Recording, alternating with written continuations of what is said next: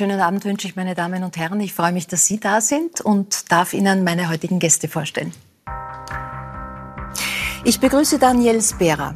Bis Juli leitete die ehemalige OF-Zeit im Bildmoderatorin das Jüdische Museum Wien, aber an Ruhestand denkt die 65-jährige Wiener, Wienerin noch lange nicht. Sie widmet sich neuen Aufgaben. In ihrem aktuellen Buch nimmt sie uns mit durch die Festtage des jüdischen Jahres. Soziologe Harald Welzer bringt uns mit seinen philosophischen Denkansätzen oft zu Aha-Erlebnissen.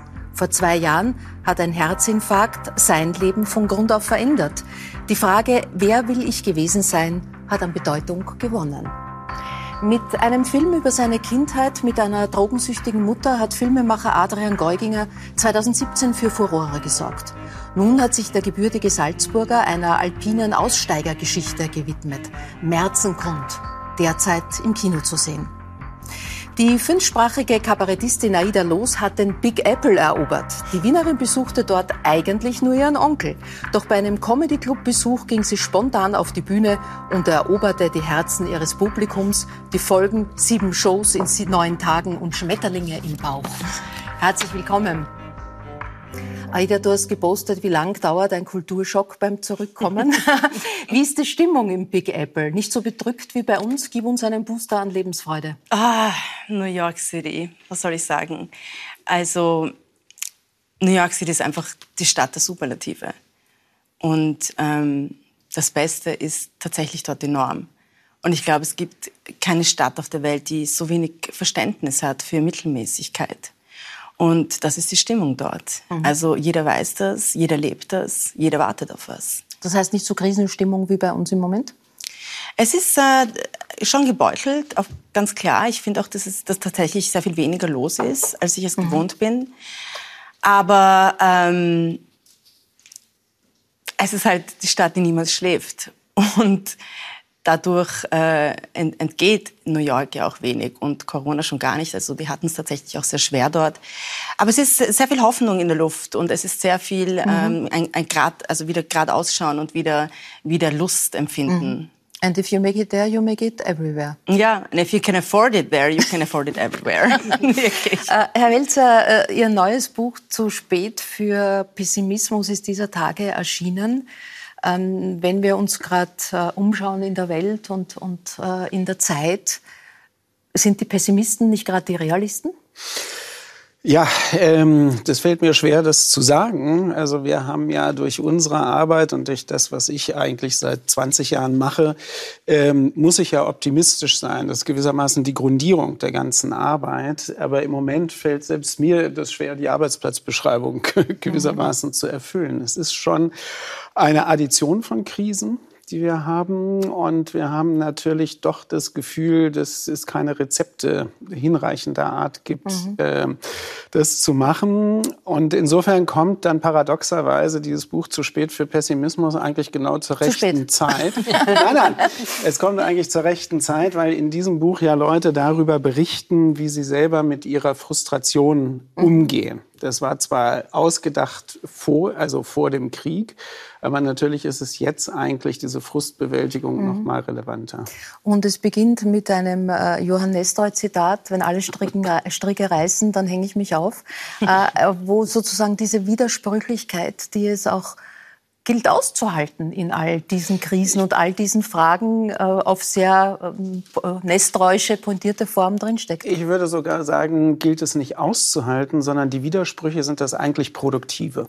Also wir müssen von dem Trip runterkommen, dass irgendwie alles miteinander harmoniert, funktioniert, weil in den Widersprüchen selber steckt ja eine Freiheit. Da mhm. stoßen Sachen aufeinander. Und wenn man darauf guckt, was kann man daraus machen, dann kommt man aus solchen Miseren irgendwie raus. Man kommt nicht raus, wenn man alles versucht, mit den vorhandenen Rezepten zu bewältigen. Mhm. Ich glaube, das ist die Situation, mhm. in der wir gerade sind. Ähm, Alternative wäre Aussteigen aus dieser Welt, Adrian Geuginger. Das ist ja ein Thema, das Sie durchaus schon länger umtreibt, äh, immer wieder von verschiedenen Perspektiven, auch als Filmemacher. Ist das sozusagen ein, ein Rezept oder eine Idee, gerade jetzt in dieser krisenhaften Zeit zu sagen, okay, wenn es nicht mehr geht, dann aussteigen? Ich glaube, die Sehnsucht danach ist auf jeden Fall gestiegen. Also mhm. bei mir und ich glaube bei vielen anderen auch, einfach ja, dieser Gesellschaft irgendwie zu entfliehen und, und dann in der Natur oder wo immer man dann ist, irgendwie seine, seine Freiheit zu suchen. Ähm, ja, und was, was mir einfach schon lange begleitet und viele andere auch. Also wie du, wie du sagst, das war ja, ob jetzt Into the Wild, den die meisten kennen werden, den Film, oder auch schon im 19. Jahrhundert, Henry David Thoreau, der dieses Buch Walden geschrieben hat, das gleiche Experiment im Prinzip gemacht hat. Also das ist was, was uns, glaube ich, schon seit es Gesellschaft gibt, auch mhm. mit uns beschäftigt, ob wir dieser wieder entfliehen können. Mhm. Dani, hinter dir liegen auch durchaus äh, herausfordernde äh, Jahre. Corona hat die Familie gebeutelt, also deinen Mann und dich durchaus heftig. Ähm, das Ende vom äh, Jüdischen Museum in deiner Aufgabe als Direktorin war auch nicht ganz einfach. Ähm, und gleichzeitig äh, präsentierst du uns jetzt ein Buch, Lechaim, äh, durch das jüdische Jahr mit all den Festen. Äh, wie sehr ist auch die Religion für dich Stütze? Und da geht es ja ganz stark um diese positiven Lichtblicke im Leben, äh, um diese zu betonen. Holt dich das auch selber tatsächlich raus? Es ist auf jeden Fall die Tradition. Es ist der positive Spirit, der ja New York zum Beispiel auch so ausmacht. Und im Judentum ist es auch so, dass man im Leben auch das Positive immer hervorkehren muss. Ja. Mhm. Äh, es ist uns dieses Leben gegeben worden, es ist uns geschenkt worden und es liegt jetzt an uns und in unserer Eigenverantwortung, das Beste daraus zu machen. Das versuche ich jeden Tag und äh, wenn wir gerade auch über den starken Pessimismus sprechen, dann äh, verstehe ich die Zeit nicht wirklich, denn ich denke, unsere Eltern, unsere Großeltern mhm. haben wirklich schwierige Zeiten Zeiten erlebt. Äh, wir möchten uns gar nicht hineinversetzen in diese Zeit. Und wir haben eine Corona-Krise Klar, aber das sollte uns jetzt nicht aus der Bahn werfen. Wir haben leider einen furchtbaren Krieg mitten in Europa. Aber hier in Österreich, wir leben in einer Demokratie, wir leben in Frieden. Es funktioniert bei uns alles. Es ist hier bestverwaltet, alles, was wir haben. Und dennoch gibt es diese große Jammerei. Mhm. Und für das habe ich relativ wenig Verständnis, muss ich sagen. Und ich halte es da mit Shimon Peres, dem ich sehr oft begegnen durfte in meinem Leben. Dafür bin ich sehr dankbar. Der frühere israelische Präsident, der gesagt hat, Pessimisten und Optimisten müssen beide sterben, aber Optimisten haben definitiv das bessere Leben. Und das ist, glaube ich, ein guter Grundsatz, den man sich einfach fürs Leben mhm. mitnehmen sollte. Du bist ja das Kind einer katholischen Mutter und eines jüdischen Vaters, bist später dann selber zum Judentum konvertiert. Ähm, das nächste große Fest ist, glaube ich, Rosh Hashanah dann Ende September, also das jüdische Neujahrsfest. Du hast schon angesprochen, es ist Tradition, es ist Halt, es ist Struktur, es ist aber immer auch Familie die eine ganz große Bedeutung spielt bei all diesen jüdischen Festen ganz große Bedeutung. Eigentlich bei jedem Fest und jedes Fest erinnert uns an ein Ereignis aus der Bibel oder aus der Geschichte, aus der jüdischen Geschichte. Und äh, jetzt ist eine ganz wichtige Zeit, weil wir stehen vor dem Neujahrsfest und vor Yom Kippur, unserem höchsten Feiertag. Und jetzt ist gerade eine Zeit, wo wir in uns gehen sollten und reflektieren sollten, was war im letzten Jahr nicht so optimal und was können wir im nächsten Jahr besser machen. Ja? Mhm. Ich finde, das ist jetzt gerade eine ganz, ganz wichtige Zeit und wir haben auch ein sehr schönes Erlebnis hinter uns uns. Mein Sohn hat gerade geheiratet. Ein großes Fest in Israel. Schweres schönes, Herz oder frohes Herz? Frohes Herz, absolut frohes Herz. Ich habe eine wunderbare zusätzliche Tochter gewonnen, mhm. meine Schwiegertochter, die ein so wunderbarer Mensch ist. Also ich bin sehr, sehr glücklich darüber. Deine drei Kinder leben alle in Amerika? Ja. Wie oft wird geskypt? Na, mehrmals pro Woche. Also zumindest einmal in der Woche alle zusammen und dann halt individuell. Also glücklicherweise gibt es alle diese Möglichkeiten, die ja uns auch so positiv stimmen können. Ja, wir sind zwar nicht miteinander, aber wir sehen einander, was natürlich schon ein Quantensprung ist. Ja, ich, meine, ich erinnere mich noch an meine Zeit in Washington als Korrespondentin. Ich hätte mir gewünscht, dass es solche Möglichkeiten gibt. Ja, also so gesehen leben wir heute schon in einer ganz wunderbaren Zeit. Mhm. Und dafür sollten wir dankbar sein und nicht immer das Negative vor uns herschieben. Ja, Schabbat, das ist äh, was, was wir alle irgendwie kennen oder schon gehört haben. Das ist der Tag der Woche, wo die Arbeit ruht, ja. Äh, auch kein Feuer angezündet werden soll, auch kein elektronisches Gerät. Mhm. Wie lässt sich das oder wie ließ sich das je mit deiner Arbeit als äh, Journalistin rund um die Welt, als Korrespondentin, als ZIP-Moderatorin, als Direktorin ähm, je vereinbaren? Oder kann man sich da irgendwie lossagen? Im Judentum heißt es nicht du musst, sondern du sollst. Das heißt, mhm. es ist alles in deiner eigenen Verantwortung und du musst es dir mit dir und mit dem Obersten, wie wir so schön sagen, ausmachen. Äh, es gibt ja im Judentum keinen Papst, es gibt keine religiöse Autorität, es gibt Rabbiner, verschiedene Rabbiner mhm.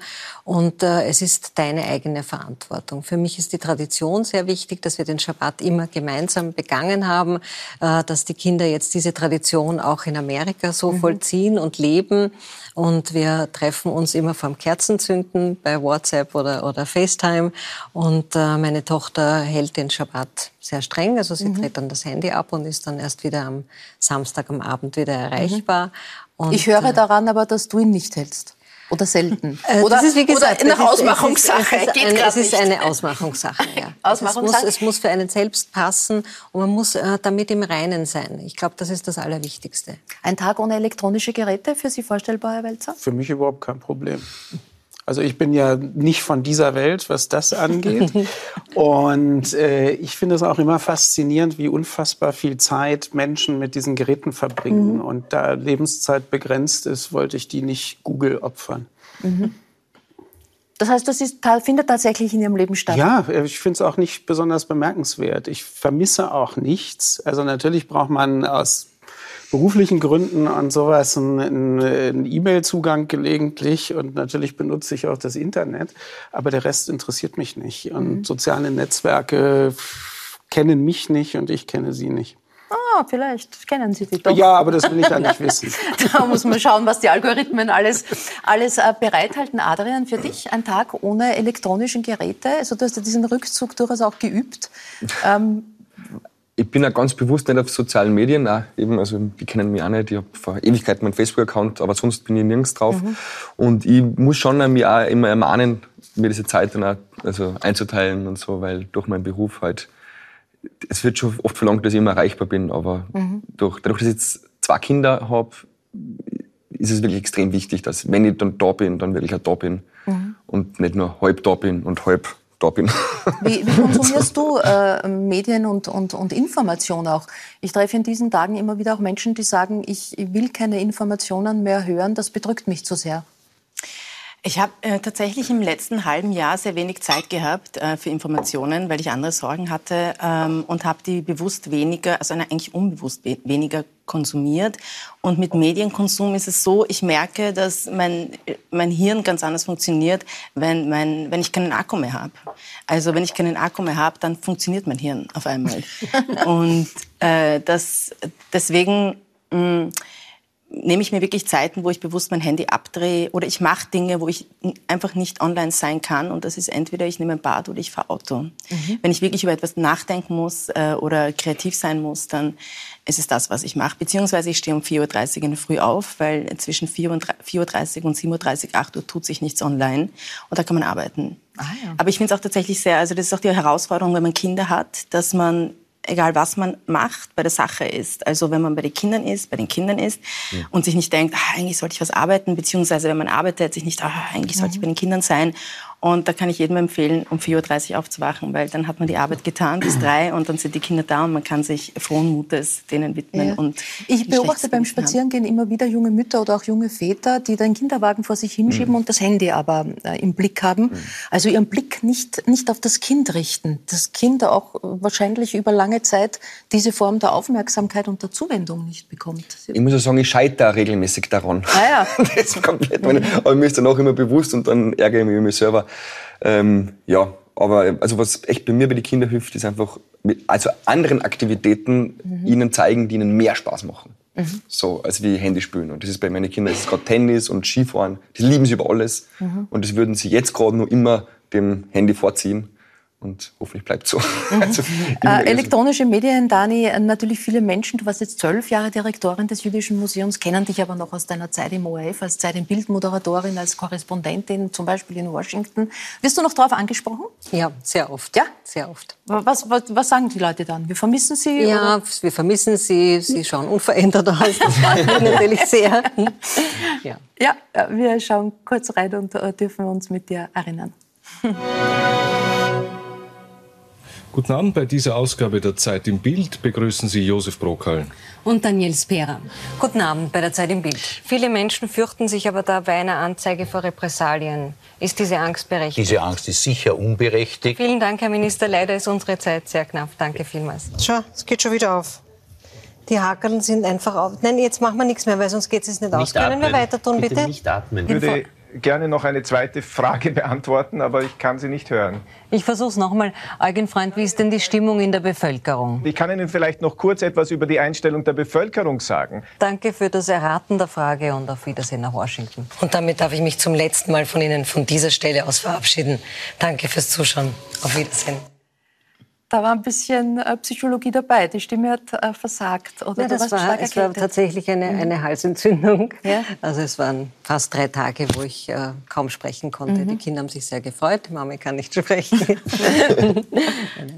Ja. W- Worauf blickst du? Es war vor kurzem Susanne Kirnbauer da, die langjährige erste Solotänzerin der Staatsoper, die bei alten Ausschnitten gesagt hat, ähm, sie schaut auf die Schritte, sie schaut sofort, ob die Schritte gestimmt haben. Worauf schaust du? Aufs Äußere? Auf Nein, schon auf den Inhalt, ja. Und ich erinnere mich dann natürlich an die, die jeweiligen Situationen, ja. Also wir haben natürlich auch wirklich Dramatisches erlebt. 9-11 war so eine Zeit, wo wir durchmoderiert haben, ja über Tage hinweg, äh, wo wir nur schnell den Stuhl gewechselt haben. Äh, das war eine Zäsur für uns, ja. Und also auch ähm, für das ganze, für unser ganzes Leben, ja. Ähm, zwölf Jahre lang Direktorin im Jüdischen Museum dann. Die letzte von dir kuratierte Ausstellung ist zurzeit äh, zu sehen, Love Me Kosher. Es geht um Liebe und Sex im Judentum.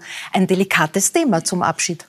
Ein wunderbares Thema, das Allerwichtigste natürlich, weil auch dieser positive Blick äh, im Judentum auf Sexualität und Liebe da ist. Es ist nichts Verpöntes wie in anderen Religionen, Mhm. im Gegenteil, es ist ganz, ganz wichtig äh, und es ist eigentlich auch vorgeschrieben, dass beide äh, dieses äh, Erlebnis sehr lustvoll ähm, erleben sollen. Und äh, daher ist es einfach eine große Freude gewesen, diese Ausstellung Mhm. zu gestalten. Äh, sie ist auch sehr sinnlich geworden, das wollte ich gerne. Also André Heller hat uns zum ersten Mal eigentlich seine Arbeiten auch für diese Ausstellung zur Verfügung gestellt. Und es ist ein, wirkliches, ein wirklicher Blick ins Paradies, wenn man in die Ausstellung hineingeht. Also ja, hat große Freude bereitet. All das, äh, was du an Know-how und Können und Kontakten gesammelt hast, das nutzt du auch weiterhin, jetzt halt als Unternehmerin. Ähm, Du bist äh, im Vorstand, äh, Vorstandsmitglied im Leopold-Museum. Du widmest dich gerade selbstständig dem Thema das jüdische, der jüdische Semmering. Ähm, Also du machst alles weiter, nur in anderer Form.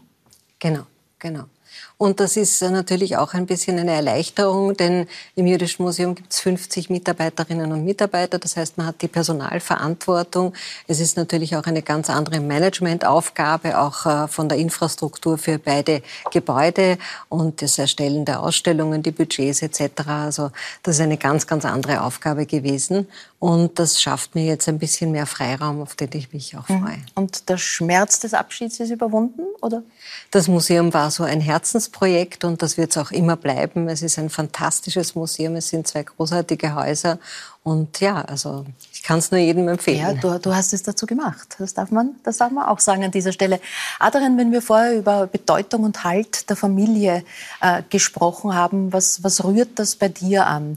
Als äh, jemand, der in der Beste aller Welten äh, aufgewachsen ist, ähm, ein autobiografischer Film, der gleich im Anschluss an diese Sendung laufen wird, vielfach ausgezeichnet wurde, wo du sehr offen ähm, über deine Kindheit ähm, einer drogensüchtigen Mutter oder überhaupt in einem Drogenumfeld erzählt hast?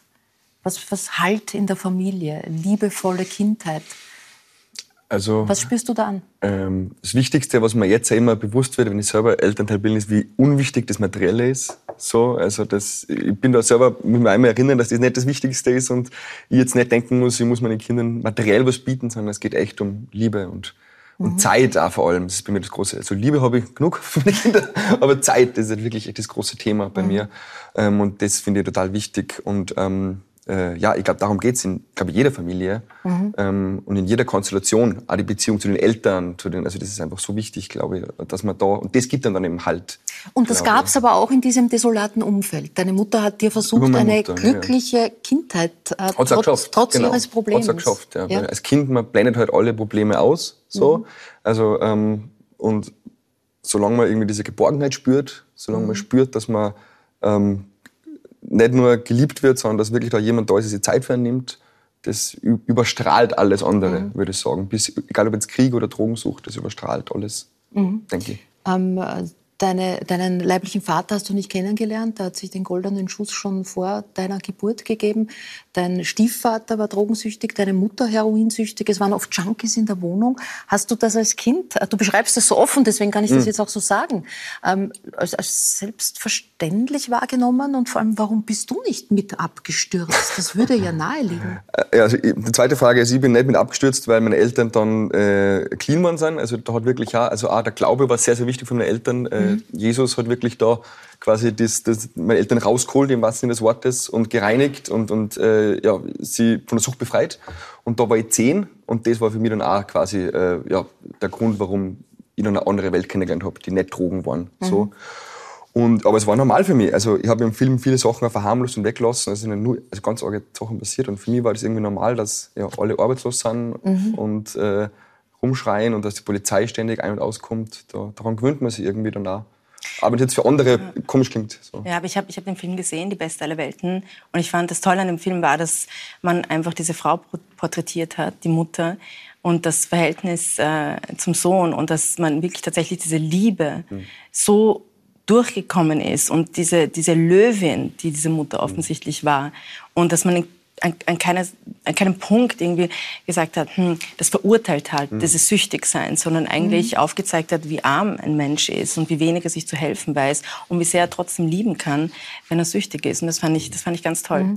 Ganz toll von Verena Altenberger gespielt. muss Ja, ich mal dazu sagen. unbedingt. Das ist Ihr gehört ja zusammen, ihr gehört ja zusammen, wir zwei quasi. zusammen, ja. Ja, ihr seid fix zusammen. So scheint, sehr berührt so scheint es denn jetzt im Märzengrund spielt sie auch mit. Da kommen wir gleich drauf zu sprechen. Letzte Frage noch. Du hast gesagt, deine Mutter ist äh, später leider an Krebs gestorben. Sie hat es geschafft, clean zu werden. Also aus einer ähm, Heroinsucht heraus clean zu werden, das ist viel. Mhm.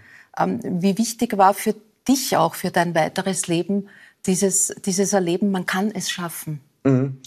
Also wie gesagt, meine Mutter und auch mein Stiefvater, mein Stiefvater, müsst ihr euch vorstellen, war 24 Jahre heroinsüchtig Mhm. und ist dann clean geworden. So. Und sie beide würden sagen, nicht sie haben es geschafft, sondern Jesus hat es geschafft. Okay. So. Und sie haben einfach wirklich sich untergeordnet, das abgegeben. Und das Schöne am christlichen Glauben ist, beim christlichen Glauben ist es so, du musst nicht gut werden und dann glauben, sondern du kannst sofort Mhm. an, an Gott und an Jesus glauben und er hilft dir dabei, dann auf den richtigen Weg zu kommen. Also das ist quasi, das ist nicht so, dass du zuerst irgendwas erfüllen musst, sondern du kannst jederzeit an Mhm. Gott glauben. Und das ist das, was ein Junkie braucht. Weil ein Junkie weiß, dass er ganz unten steht Mhm. in der Gesellschaft. Das muss man, das weiß man auch, wenn man nicht Mhm. irgendwelchen Politikern zuhört. Das weiß man automatisch. Mhm. Äh, Hast du diesen Jesus übernommen, diese Ja, Idee von genau. Jesus? Ja, ja. Das heißt, Ah, der ein Glaube spielt dich Glaube, genau. Es hat ein bisschen länger gedauert, weil äh, es gibt einen schönen Satz, ich weiß nicht, ob das im Jüdischen auch so ist, dass Gott hat keine äh, Enkel, sondern nur Kinder.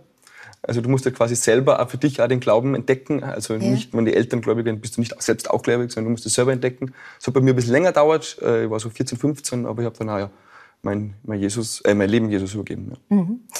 Äh, Dein äh, Film, der zurzeit in den Kinos zu sehen ist, Märzengrund, die wahre Geschichte eines äh, jungen Mannes, der der Sohn eines Tiroler Bergbauern ist. Ähm, eigentlich alles war vorbereitet. Ein, eine, eine Partie. Der Vater war reich, hat einen großen Hof, hatte Ansehen. Und dieser junge Mann sagt, ich gehe ganz alleine in die Berge. Diese Aus, dieses Aussteigethema ist ein sehr spezielles an dieser Geschichte, aber es ist eigentlich eins, das im Moment auch sehr aktuell ist, oder? Absolut. Ich kriege auch ganz, ganz emotionale und, und persönliche Reaktionen jetzt nach dem Film von wildfremden Leuten, die mir dann schreiben, ähm, dass, ja, das hat so, sie, über, sie überdenken gerade ihr Leben und so, haben Leute geschrieben. Mhm. Und ja, das, glaube ich, durch Corona ist es einfach nochmal jetzt irgendwie so, hat das mal ein Brandbeschleuniger für diesen, für, diese, für diesen Wunsch. Und das Spannende an der Geschichte, die auch wahr ist, den hat es wirklich gegeben, ist, das war wirklich der einzige Erbe von dem reichsten Bauern im Zillertal, also gleichzeitig einer der reichsten Bauernhöfe dann in ganz Österreich oder wahrscheinlich Europa gewesen. Millionenerbe und der hat gesagt, er würde es nicht mit 18. Er hat gesagt, er schlägt das Erbe aus Mhm. und ist dann auf Laufenberg gegangen für 40 Jahre. Äh, wir schauen ganz kurz rein. Und ich, ich bin der Elias. Ich bin die Maid. Wie noch? Gerade Maid. Wieso sagst du mir den Nachnamen nicht? Weil ich gerade noch einen Nachnamen habe, den ich nicht so gern mag.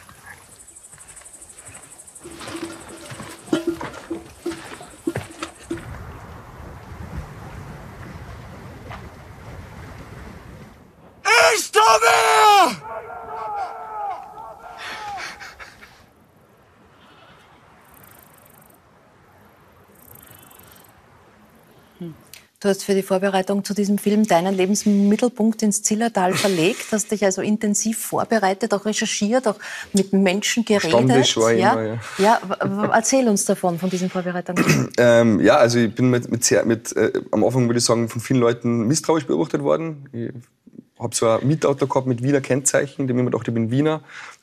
Der hat mir überzeugen müssen, dass ich Salzburger bin. so. Ja, und ähm, das gibt ja der Felix Mitterer, hat ja schon ein Theaterstück dazu geschrieben. Ja. So, und ähm, deswegen hat man das schon gekannt. Und dieser Mann, den es echt gegeben hat, das ist natürlich ein Mythos im Zillertal. Der ist ja erst 2008 gestorben. Also viele, ganz viele kennen ihn nur persönlich und, und haben ihn getroffen beim Spazierengehen. Er hat immer gern die deutschen Touristen erschreckt beim Wandern, ist mir gesagt worden. Und ja, und ich habe halt versucht, da halt irgendwie so die Gerüchte zu ähm, verifizieren und zu schauen, was stimmt und was nicht. Mhm. Und heute habe ich versucht, mit großem Respekt, aber auch natürlich mit Kritik, weil es ist schon dieses Einzellertum, das ist ja schon, schon was Egoistisches. Mhm. So dieses einfach Weggehen von allen, viel Schmerz seinen Eltern, seinen Geschwistern zufügen. Ähm, ja, und ich habe versucht dann, ja, dieses Leben halt zu verfilmen. Mhm.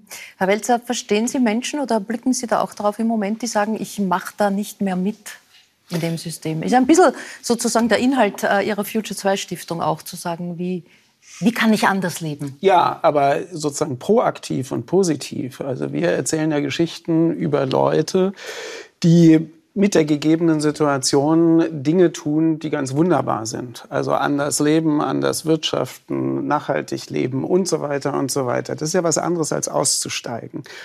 Und ähm, ich wollte noch was äh, sagen, weil Sie haben vorhin was ganz Richtiges gesagt, ganz zu Anfang, dass dieser Pessimismus vielleicht unangebracht ist, obwohl vieles total übel aussieht. So und das wollte ich noch mal unterstreichen. Ich möchte nicht so verstanden werden, dass ich jetzt sozusagen denke, lass fahren dahin.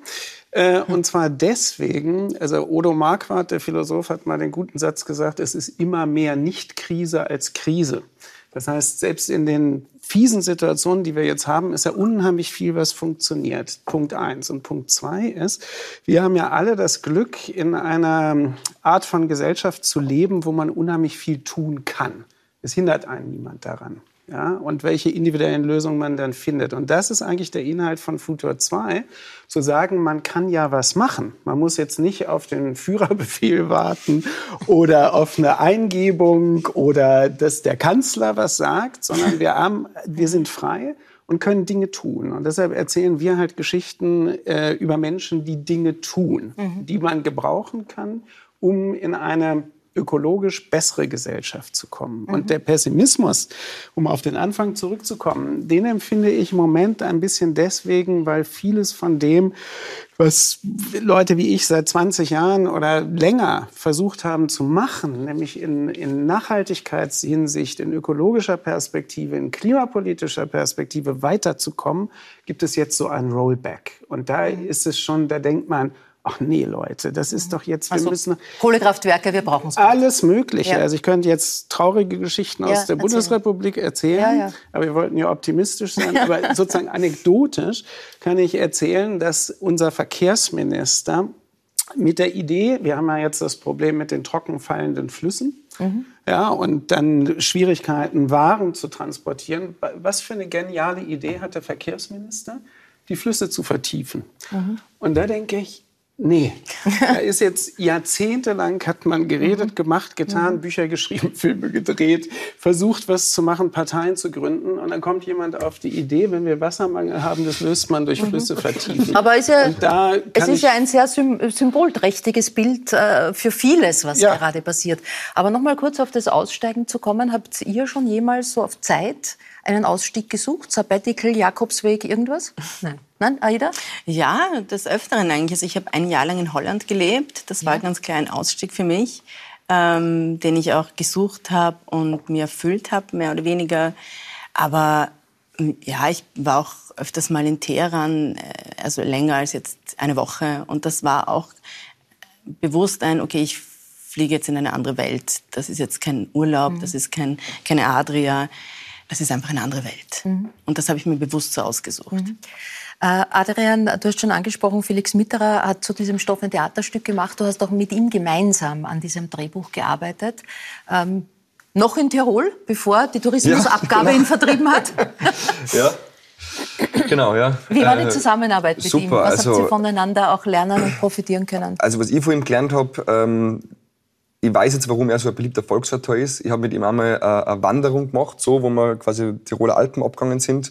Und der schafft es, dass er sich auf jeden seiner Gesprächspartner so einstellt, so, Mhm. mit so, mit so auf Augenhöhe. Das war so beeindruckend. Also der redet, am Vormittag redet er mit irgendeinem hochrangigen Politiker auf Augenhöhe und dann redet er mit einem analphabetischen Bergbauern auch auf Augenhöhe und beide erzählen ihm ihre Liebesgeschichte irgendwie so. Also wirklich beeindruckend. Das habe ich ja viel lernen können als, als, als Regisseur. Mhm. Die Alternative zum Aussteigen ist ähm, die Welt verbessern, die Welt retten. Kriegen wir es noch hin? Welt retten kriegt niemand von uns hin. Das heißt, die kann auch ganz gut ohne Menschen. Na, die, kann, die, Welt kann sowieso ohne Menschen. Aber äh, was ich, ich finde die Rhetorik des Weltrettens äh, überhaupt nicht gut, weil das ist ja völlig überdonnert. Also niemand von uns ist sozusagen auf die Welt gekommen und dann stand eine Lichtgestalt da und hat dann gesagt, Harald, du bist zu uns gekommen, um die Welt zu retten. Das ist ja Bullshit. Aber was man tun kann, sollte man tun. Also wir haben ja so eine Art individuelle Verantwortung. Und es gibt eigentlich keinen guten Grund, diese Verantwortung nicht zu nutzen. Das heißt aber, das meine ich auch nicht pathetisch. Es kann sein, dass jemand, der in einer sehr schlechten Situation ist, sehr viel weniger Möglichkeiten hat, etwas zu tun, als ich es beispielsweise habe oder Sie es haben oder sowas. Ja? Und auch das ist ja interessant in der Fülle der Geschichten, die wir erzählen gibt es sozusagen das komplette gesellschaftliche Spektrum. Also von Menschen, die Sozialunterstützung bekommen, bis zum Vorstandsvorsitzenden eines DAX-Unternehmens, der dann ausgestiegen ist. Aber da sieht man, das ist vollkommen unabhängig davon, welche Schulbildung man hat, welches Studium man äh, und so weiter. Man kann was tun. Und das ist völlig faszinierend, in der Summe zu sehen, wie viel wahnsinnig gute und originelle ähm, Sachen man tun kann. Ja, und ähm, wir haben ja so medial eher die Optik auf das, was alles schief geht und was man nicht tun kann und wer scheitert und so weiter und so weiter. Und dieses Gegengewicht zu sehen, was geht denn eigentlich? Und da haben wir ja auch im Privaten sehr viele Geschichten, wo man sagen kann, wow, da hat jemand was Wahnsinniges über sich hinausgewachsen. Das ist natürlich für mich auch was sehr Motivierendes die letzten vielen Jahre gewesen. Ich komme ja, vorher habe ich hauptberuflich an der Uni gearbeitet, bevor ich angefangen habe, sozusagen Geschichtenerzähler zu werden. Und an der Uni ist es halt so, dass man die ganze Zeit, wenn man im Bereich Klimafolgenforschung äh, und sowas unterwegs ist, ist alles Mist. Kommt ja nie was Gutes dabei raus. Ja? Und dann hat man auch nur mit Kolleginnen und Kollegen zu tun, wo man sich darüber unterhält, dass eigentlich alles scheiße ist und nichts Gutes dabei rauskommt. Wenn ich, als ich die Szene gewechselt habe und mit diesen unterschiedlichen Menschen versucht habe, halt Gespräche zu führen, ich nicht alleine, andere auch, dann hat man plötzlich ein ganz anderes Spektrum und stellt fest, nee, die Welt ist gar nicht so schlecht, weil einfach unheimlich viel passiert. Und sozusagen die große Moral bei dieser Geschichte ist tatsächlich die, dass ich glaube, dass wir sehr froh sein können, dass wir in einer Gesellschaft leben, in der man tatsächlich Verantwortung übernehmen kann. Man kann das nicht delegieren. Und zum Weltretten. Weltretten ist viel zu groß. Aber ähm, wir haben gewissermaßen die Möglichkeit und damit auch die Verantwortung, das zu tun, was man tun kann. Letzter Satz vielleicht dazu. Wir haben mal so eine, in anderem Zusammenhang eine Veranstaltungsreihe gemacht, die hieß, welches Land wollen wir sein? Und da haben Leute darüber diskutiert, das war im Zusammenhang der Flüchtlings, der steigenden Flüchtlingszahl. Und da meldete sich in so einem riesigen Theatersaal, meldete sich ein älterer Herr und sagte, ich bringe Flüchtlingen bei, wie man Fahrräder repariert. Warum? Weil ich es kann. Und dieses, weil ich es kann, ist super. Weil das Mhm. ist eine wahnsinnig gute Begründung dafür, Dinge zu tun, weil man es kann. Ja. Aber das ist genau das Weltretten. Ich glaube, dass jeder von uns eigentlich die Aufgabe hat, die Welt zu retten. Mhm. Im Judentum gibt es den Grundsatz Tikkun Olam, die Welt zu reparieren. Und das ist, jeder von uns macht das im Kleinen oder sollte es im Kleinen machen. Und wenn sich jeder von uns anstrengt, in seinem kleinen Bereich, wie Sie es gerade beschrieben haben, Fahrrad reparieren lernen, ja? Ist schon etwas, wo er was weitergibt und einen Samen legt für was Gutes. Ja, ja. Und ich glaube, jeder von uns hat diese Aufgabe und wenn jeder von uns diese Aufgabe wahrnimmt, dann ist die Welt eine andere. Daran, äh, Sie beschreiben dieses Buch als ein widerständiges Buch. Worin äh, genau besteht der Widerstand? Worin besteht Ihr Widerstand? Na, zwei Dinge. Ähm, da sind ja jetzt ganz viele Texte von Leuten drin, über die wir positive Geschichten erzählt haben. Und dann haben wir das schließt direkt an. Dann gesagt, na gut, wir wollen aber nicht irgendwelche Friede, Freude, Eierkuchen, schöne Geschichten nur erzählen, als ginge das alles ganz einfach. Also wenn man versucht, nachhaltig zu wirtschaften, ist es viel schwieriger, als wenn man nicht nachhaltig wirtschaftet. Von der Gesetzgebung her, von den Subventionen und so. Das heißt, Leute, die versuchen, was anders zu machen, stoßen auf Widerstände. Und das kann auch häufig scheitern. Man kann pleite gehen, man kann diffamiert werden, was auch immer. Und dann haben wir halt die Frage gestellt, wie geht ihr denn mit dem Frust um?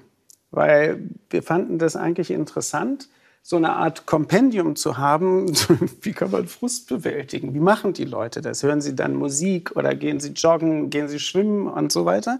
Und das ist nochmal ein ganz anderes Bild ähm, auf Aktivisten und Aktivistinnen. Und auch hier ist es so, und das ist besonders faszinierend, das sind sehr junge Menschen dabei, also gerade mal 18 und Anfang 20 und sehr alte Kämpfer der Ökologiebewegung sind dabei und es gibt so ein, ja, so ein, so ein, so ein Spektrum äh, auch des Denkens und des Handelns und das ist schon mhm. ziemlich spannend. Es ist hinten dran noch eine Playlist, Sie haben es gerade angesprochen. Was, was wäre Ihr Song des Widerstands, des Frustbewältigens, des eigenen? Äh ich weiß gar nicht, ob mein Song in der ja? äh, Playlist vorkommt, aber bei mir wäre es von R.E.M. It's the end of the world as we know it.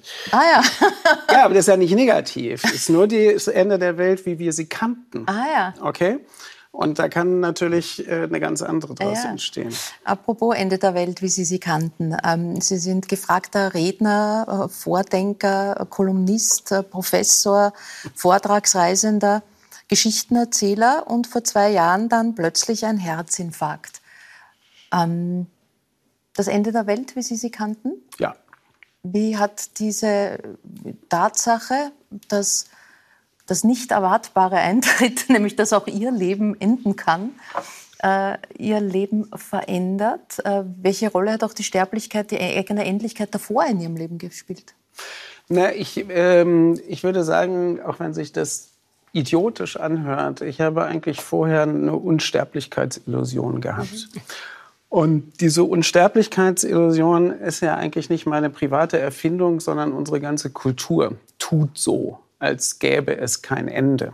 Und sie hat ja ihre Kraft in der permanenten Grenzüberschreitung und im Ignorieren von Begrenzungen. Mhm. Das macht ja unsere ökologische Problematik jetzt auch aus. Und durch dieses Ereignis ist mir das klar geworden, wie sehr ich diese, diese eigentlich falsche Vorstellung mittrage. Und dann wird man plötzlich so wenig dezent darauf hingewiesen, dass das tatsächlich eine Illusion war und dass also sozusagen von einer Sekunde auf die andere kann, kann es vorbei sein oder kann alles anders sein. Und insofern war das für mich so, vielleicht war ich vorher einfach unheimlich naiv.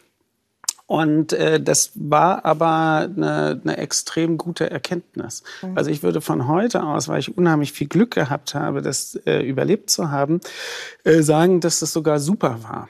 Mhm. Ja, also ich finde das überhaupt nicht schlecht. Bloß das, also kritische Lebensereignisse würde man das ja in der Psychologie nennen, haben natürlich, wenn man Glück hat, die Qualität, dass man danach mit Dingen anders und besser umgehen kann. Man muss sie nur überleben. Das ist der, äh, die zwingende Voraussetzung. Ich bin auf der Intensivstation dann aufgewacht. Was war, was war plötzlich wichtig? Aber er lacht. Also, ja, weil es, es auch so witzig gut, ist. Es muss gut gewesen sein. Ja, also sagen wir mal so. Also erstmal ist alles total befremdlich in so einer Situation, weil man ja aus der Welt fällt, die man gekannt hat. Ich war vorher noch nie auf einer Intensivstation, also nicht mal als Besucher oder so. Und ähm, wie soll ich sagen, ich könnte jetzt viele sogar wirklich komische Episoden aus dieser Extremsituation erzählen. Ja? Und ähm, Und das ist schon was sehr Berührendes, dass selbst die, die fieseste Situation immer auch Komik hat und dass die Beteiligten auch mit dieser Komik umgehen können. Also ich habe eine ganz große Bewunderung für Menschen, die auf Intensivstationen arbeiten. Und zwar völlig egal, ob es jetzt die Chefärztin ist oder der Hilfspfleger. Ich habe noch nie in meinem Leben eine solche Gruppe von so zugewandten und auch witzig, also es hört sich immer so komisch an. Ich meine das ganz bewundernd, mhm. wirklich witzigen und in gewisser Weise sehr lebensfreundlichen Menschen erlebt. War, war es nicht Schwester Barbara? Äh, naja, jetzt die Geschichte mit Schwester Barbara. die äh, Geschichte mit Schwester Barbara, dann erzähle ich sie, geht halt so, dass ich nun wirklich irgendwie dieses Ereignis erstmal temporär überlebt hatte und auf der Intensivstation war. Und dann kommt eben abends um halb zehn die Nachtschwester und sagt, äh, guten Abend, äh, ich bin Barbara, ich bin die Nachtschwester, kann ich irgendwas für Sie tun? Und dann hatte ich den dringenden Wunsch, habe aber kaum mich getraut, das zu sagen, habe dann es trotzdem gesagt, Barbara, es hört sich blöd an, aber ich hätte so gern ein Bier ja, auf der Intensivstation. Und dann sagte Barbara, da gibt es ein Problem. Und dann habe ich gedacht, naja, ist ja klar, ja, bis jetzt und so weiter. Und dann sagte sie, da gibt es ein Problem, ich habe nur Schultheiß. Schultheiß ist so ein Berliner Bier, was äh, man freiwillig eigentlich nicht trinkt. Und, ähm, und das ist ja so unglaublich komisch gewesen, ja, also in so einer Situation dann einfach so eine Drehung reinzubringen. Und, äh, und dann brachte sie mir zehn Minuten später so eine eisgekühlte Flasche Schultheißbier, das beste Schultheiß, was ich je getrunken habe. Und, aber das beschreibt es sehr gut, wie, wie es diesen humanen, also mhm. wirklich humanen und an vielen Stellen eben auf die, über die, äh, die festgelegten Regeln auch hinausgehenden Umgang. Und das mhm. ist ja das Leben. Mhm. Ja, also wenn wir in diesen Regeln festhängen, das ist ja nicht das Leben, das ist ja Lebensverhinderung. Und gerade diese Menschen, die so, so dicht mit, dem, mit der Grenze von Leben und Tod konfrontiert sind. Und natürlich, es geht ja oft auch nicht gut. Das ja. heißt, die wissen, was das Leben ist, weil sie auch den Tod kennen. Und das fand ich unglaublich Und jetzt toll. wissen wir die ganze Geschichte, wie es kam, dass Professor Harald Welzer Werbetestimonial von Schulteisbier wurde. genau. äh, Dani, eine Erfahrung, die du als Angehörige leider auch gemacht hast. Ähm, es hat euch Corona erwischt, deinen Mann sehr schwer. Und, und plötzlich ist da alles anders. Also in der Corona-Zeit, wo du ihn wahrscheinlich nicht einmal besuchen konntest auf der Intensivstation. Ich kann das sehr gut nachvollziehen. Also es ist unglaublich, was diese Menschen leisten, die in den Spitälern oder auf Corona-Stationen, auf Intensivstationen arbeiten. Ich durfte ja auch meinen Freund Hermann Nietzsch besuchen auf der Intensivstation. Meine aller, allergrößte Hochachtung. Und natürlich äh, während Covid war das schon sehr erschreckend. Ja, Aber was hat diese Erfahrung mit dir getan? Plötzlich ist, also es, ist es einfach das, das Bangen um den anderen? Absolut, absolut, ja ganz, ganz große Angst, als er dann mit der Rettung weggefahren ist und ich eben nicht gewusst habe, kann ich ihn besuchen, werde ich ihn wiedersehen. Und das war wirklich ein, ein Moment, den ich nie vergessen werde. Mhm. Ja. Und mein Mann hat dann noch gesagt, also ich danke dir für alles, was du gemacht hast. Und das war irgendwie, also ich kriege heute noch eine Gänsehaut, weil ich so furchtbare Angst gehabt mhm. habe. Ich habe diese Erfahrung auch äh, gemacht und hatte damals äh, diese ganz starke ähm, Erkenntnis, dass das Leben nicht nur in so einer Situation, sondern doch eigentlich immer an einem seidernen Faden hängt. Ähm, Aida, du bist Mutter von zwei Töchtern und hast diese Erfahrung auch machen müssen. Sie hat Gott sei Dank eine positive Wendung deine Tochter hatte einen Tumor und es war lange Zeit nicht klar, ist der gut, ist der böse. Genau, so ist es. Wie, also, denk, wie denkst du an diese Zeit, äh, wenn es um das eigene Kind geht? Ja, noch einmal. Also ich muss ein bisschen weiter zurück sogar. Ich hatte einen Tag vor Weihnachten einen Blinddarmdurchbruch mhm. und der tatsächlich ähm, lebensbedrohlich war. Und habe, äh, bevor ich die Erfahrung mit meiner Tochter machte, die Erfahrung mit mir selbst gemacht, also mit meiner eigenen Endlichkeit. Und ähm, Und ich meine, ich lag da einfach zu Weihnachten halbnackt und äh, äh, festgekettet wie, Je wie Jesus und habe mir zum ersten Mal in meinem Leben die Frage gestellt, was ist, wenn ich heute sterbe? Mhm. Und ich weiß noch, dass also auch und ich weiß aber auch noch, dass auch ich in der Lage war, Komik an der Situation zu erkennen, weil ich lag da und habe wirklich geweint. Das war auch in der Corona-Zeit, also niemand durfte mit mir ins Spital. Ich war wirklich Mutterseelen alleine mhm. dort und habe äh, bitterlich geweint äh, vor der Vollnarkose. Und dann habe ich nur gehört, wie die Krankenschwester gesagt hat, ähm, bitte beruhigen Sie sich, es ist doch nur der Blinddarm, es ist keine Hirn-OP. Und ich habe sie dann gefragt, haben Sie das zum Chirurgen gesagt oder zu mir? also ich wusste es einfach nicht. Und selbst da arbeitet das Hirn noch, oder je dramatischer äh, eine Situation ist, desto komischer vielleicht arbeitet sogar das Hirn. Also dann hatte ich mal diese, diese Erfahrung und ähm, die ich gut überstanden habe, aber trotzdem war es äh, schon hart. Und dann hat es meine Tochter erwischt, die halt einen sehr großen, leider Tumor auch im Hals hatte. Ähm, und und diese Nachricht kam in, an einem Freitag, wo ich am Donnerstag davor einen Auftritt hatte, am Freitag, also am gleichen Tag einen hatte und einen Tag danach. Und mein Hirn war eigentlich damit beschäftigt, mit Dingen wie, okay, wann bringen wir jetzt welche Tochter wohin und wer passt jetzt wann auf wen, wie auf und so weiter. Und dann kam die Nachricht ähm, von meinem Mann, sie hat da irgendwas im Hals und ich fahre mal mit ihr ins Spital. Und ich dachte, ah, wahrscheinlich hat sie einen Insektenstich, weil ich war auch als Kind sehr allergisch, allergisch auf Insektenstiche und das ist sehr angeschwollen damals. Und er hat gesagt, fahr du alleine auf, äh, zu diesem Auftritt. Und ähm, der war damals im Haus des Meeres für eine Veranstaltung und ich habe dann halt gewartet und gewartet und immer wieder telefoniert, gibt's was Neues, gibt's was Neues. Und dann kam wirklich zehn Minuten, bevor ich auf die Bühne musste, diese Nachricht, ja, es ist was Gröberes. Es ist, sie nannten es damals noch Raumforderung, also etwas, was da ist, was da nicht hingehört, aber viel Raum braucht, dem nicht zusteht. Und äh, diese, diese Raumforderung hat tatsächlich auch schon wirklich Schaden angerichtet. Also er hatte die, die Luftröhre mhm. verdrängt und die war dann einfach verbogen und meine Tochter musste drinnen bleiben, weil auf einmal akute Erstickungsgefahr herrschte. Und diese Nachricht habe ich halt zehn Minuten vom Auftritt bekommen. Und ich weiß noch, dass die Veranstalterin zu mir gekommen ist und gesagt hat, du musst das nicht machen. Wir haben Verständnis dafür, wenn du jetzt nicht auf die Bühne mhm. gehst. Und ich habe gesagt, das kommt überhaupt nicht in Frage. Natürlich, ich bin ja da, na sicher. Und das war dieses klassische Tränen wegwischen und dann, the show must go on. Hello! Und im Nachhinein frage ich mich wahnsinnig, dass ich das überhaupt geschafft habe. Und dann bin ich nach Hause wirklich zusammengebrochen und habe erst verstanden, was das überhaupt bedeutet, was das auch in weiterer Folge bedeutet. Und dann hat es tatsächlich noch so ungefähr, ich würde sagen, 20 Tage gedauert, bis wir dann wirklich mhm. die Entwarnung hatten. Nein, das ist nicht bösartig. Ähm, das kann man operativ mhm. entfernen. Es ist zwar eine gefährliche Operation, weil da halt sämtliche Sehnen und Dinge sind, die, die man nicht kaputt machen darf. Aber, ähm, und ich weiß noch, dass diese Nachricht, ähm, die da kam, und wir da saßen in dem kam mal mein Mann und ich und meine Tochter und wirklich gewartet haben auf, auf äh, die Ärztinnen äh, und die dann kamen und gesagt haben, es ist gutartig. Also das war einfach die schönste Nachricht ever. ever. Wir waren so glücklich heute noch, wenn ich dran denke.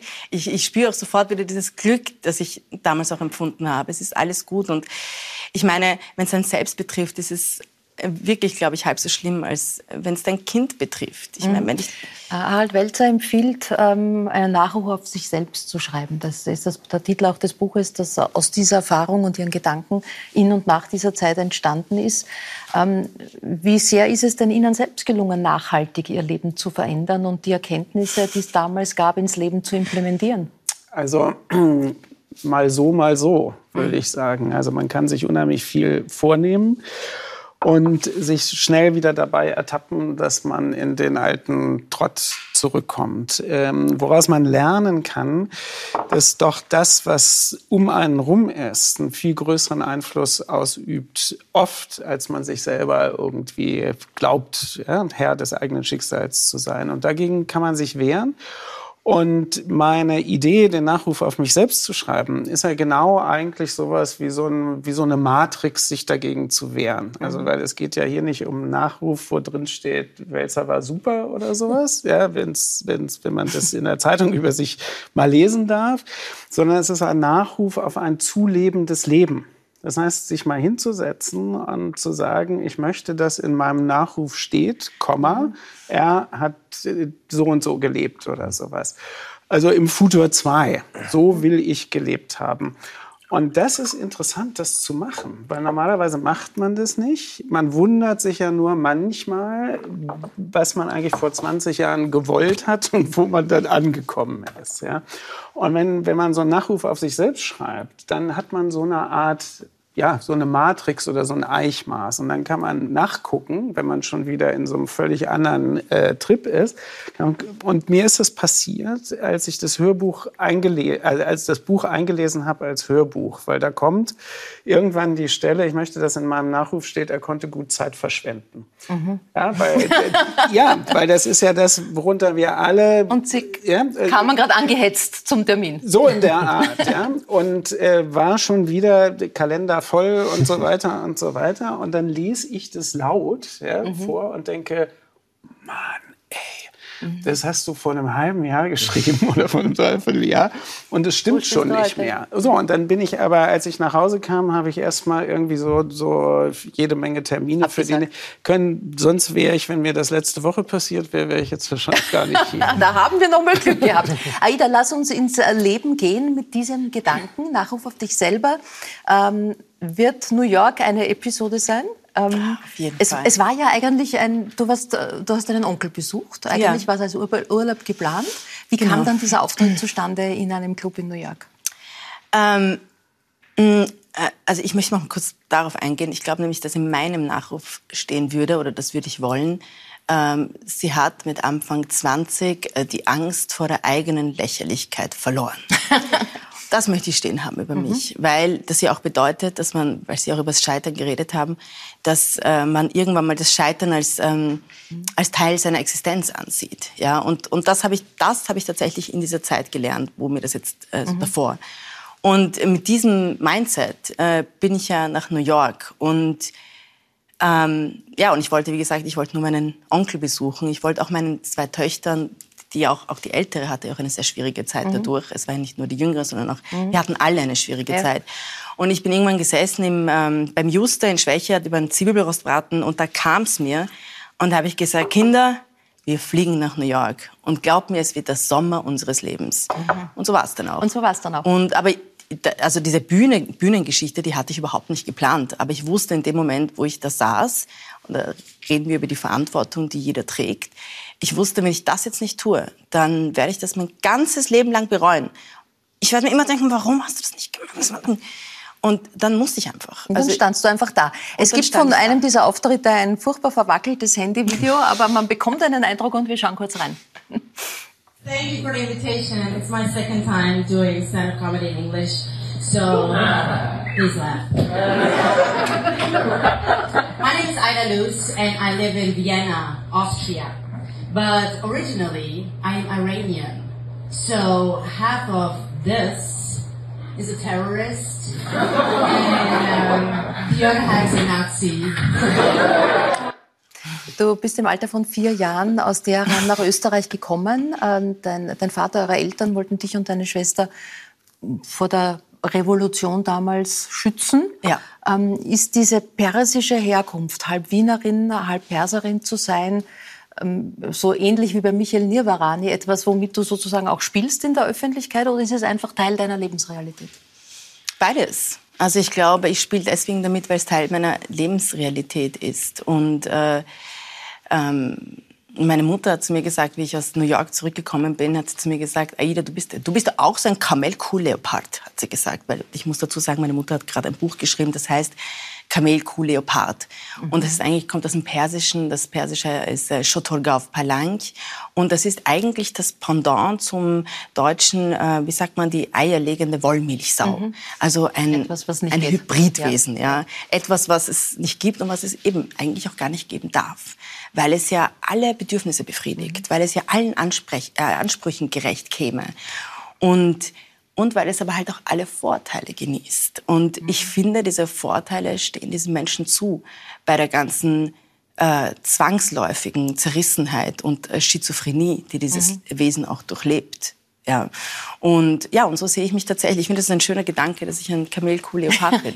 ja, und das, Du bist äh, öffentlich äh, bekannt geworden, einer größeren ähm, Zuschauerschicht. Neben deinen Auftritten in Was gibt's Neues oder in der Tafelrunde bist du überall mit dabei mit deinen eigenen Kabarettprogrammen, aber auch mit den Parodien, mhm. die bitterböse sind. ähm, wir dürfen da kurz reinschauen. Äh, Christiane Hörbiger, Ursula Stenzel und Maria. Wir wollten alle auf und brechen.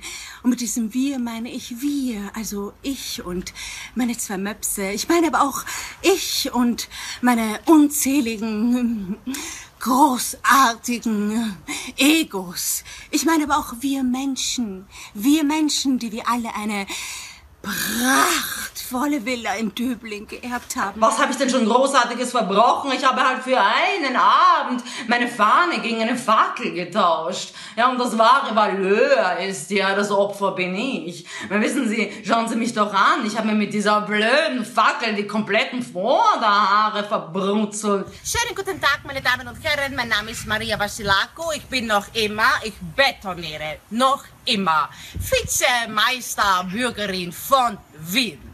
Und ich habe wie immer eine sehr gute Idee. Heute City Maut. Wie böse darf man sein? Gibt es auch Reaktionen von den Betroffenen? Nein, gar nicht. Also ich werde mir gefragt, äh, melden die sich nicht, wollen die nicht auf einen Café gehen mit dir? Und das, das, also das wäre mir unangenehm. Mhm. Das würde ich, das tut man nicht, finde ich. Das ist wie wenn ich meinen keine Ahnung, Gynäkologen, der gerade in meinen Tiefen gestirbt hat, fragen würde, geh mal auf einen Kaffee? Also nein, würde ich nicht machen und äh, ich würde auch nicht wollen, dass er mich das fragt.